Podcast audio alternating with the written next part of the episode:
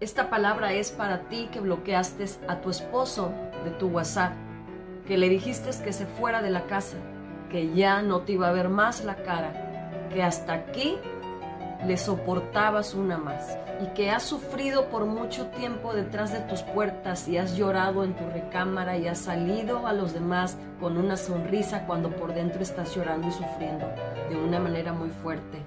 Y estás sintiendo odio, rencor, amargura en tu corazón, depresión, no tienes ganas de verle la cara una vez más, no tienes ganas de darle de comer, no tienes ganas de escuchar su voz, te sientes solamente atrapada en esta situación porque ya han pasado el tiempo, mucho tiempo, mucho tiempo y eso es como un círculo vicioso que se viene repitiendo y a veces casi cada día, cada noche, cada vez que se encuentra. Sientes que todo el amor que sentías por él se ha vuelto en odio, en rencor, en amargura, en deseos de verlo muerto, tres metros bajo tierra. Has sentido por esta situación que a Dios se olvidó de ti, que a Dios no le interesa tu situación ni lo que estás sufriendo, que no aboga por ti, que no da la cara por ti, como si estuvieras abandonada. Y esta vez has dicho, pues ya no me importa, ya no me importa aún, aunque soy creyente, yo me voy a ir de mi casa o le voy a pedir que se vaya. Ya no lo soporto más, ya no quiero vivir con esta persona que me hace tanto daño. Y lo peor de todo es que tú amas a esa persona con todo tu corazón. Y tu anhelo y tu deseo es que te corresponda, que te ame, así como tú le amas, que se desviva por ti. Y tu anhelo y tu deseo es que te lo demuestre. La palabra de Dios nos dice en el Salmos 94, 9 y 10, nos dice que el que hizo el oído no oirá, que el que hizo el ojo no verá, que el que reprende a las naciones no reprenderá. Dios está viendo lo que te están haciendo, pero Dios también está viendo cómo estás actuando tú. Pero yo, si solo lo he perdonado todas las veces que me ha fallado, si yo solamente he guardado silencio, que todas las veces que me ha insultado y que me ha dejado abandonada, yo lo he vuelto a recibir y le he vuelto a dar amor. Y la verdad no entiendo por qué Dios permite que pase yo todas estas cosas cuando le estoy sirviendo le estoy buscando, le estoy adorando. No lo entiendo.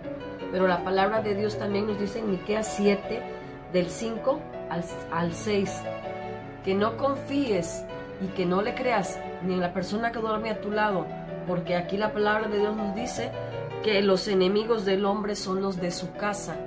El diablo, que el Señor lo reprenda, él no sabe el día ni la hora en que hemos de partir de esta tierra. Y Él lo que quiere es que nuestro corazón esté cargado de odio, de amargura, de resentimiento, de depresión, de deseos de venganza. Nosotros lo que tenemos que hacer es ir a Jesús. Tenemos que ir a Jesús porque su yugo es fácil y ligera es su carga. Él así lo dijo. Y el Evangelio de, San Mateo, capítulo 5, versículo 46, nos dice porque si amáis a los que os aman, ¿qué recompensa tendréis? Dios habla por los que callan. Dios se mueve por aquellos que se quedan quietos. Dios es el abogado tuyo. Dios es el que te defiende. Sí que no le desees el mal al que te hace la guerra, al que te hiere, al que te ultraja, al que te vitupera, al que te está engañando y mintiendo, al que te está subestimando e ignorando, al que te está despreciando, no le desees jamás el mal, ni tampoco le guardes rencor en tu corazón.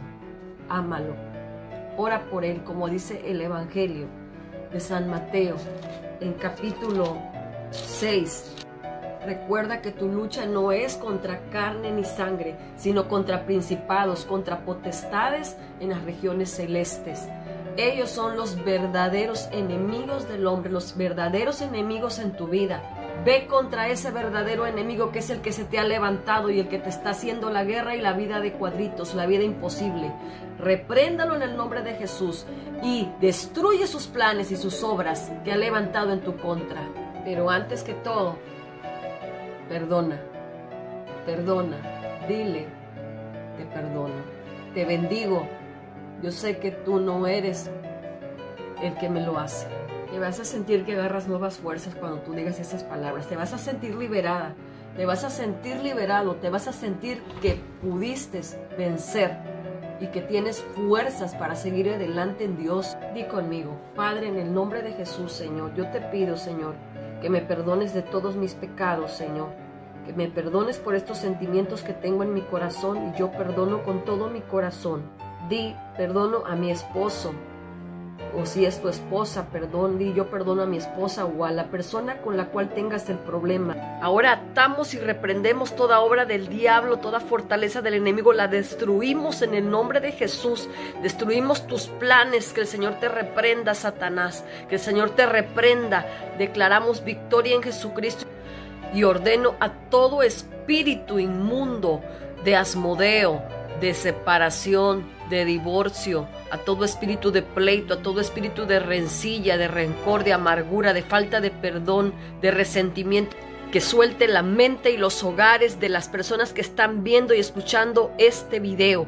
Lo ordeno en el nombre de Jesús, suelta sus vidas, suelta sus hogares, suelta sus matrimonios, suelta su mente y su corazón en el nombre de Jesús tomo autoridad y vengo destruyendo en el nombre de Jesús de Nazaret toda fortaleza del diablo, todo lo que ha levantado en estas vidas, lo destruyo ahora en el nombre de Jesús de Nazaret y declaro libertad ahora y echamos fuera todo espíritu destructor de matrimonios en el nombre de Jesús.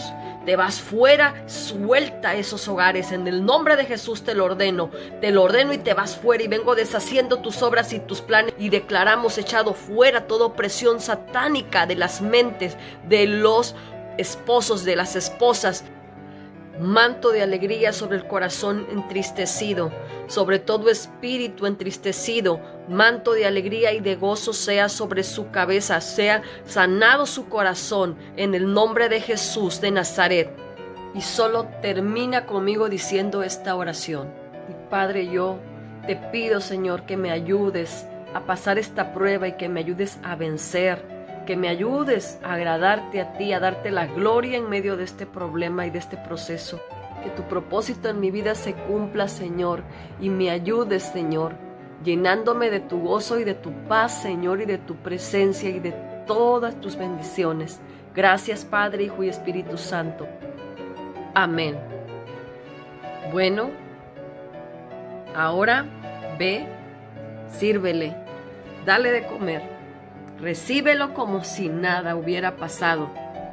Y no te dejes ser vencido por lo malo, sino vence con el bien el mal. Que Dios te bendiga.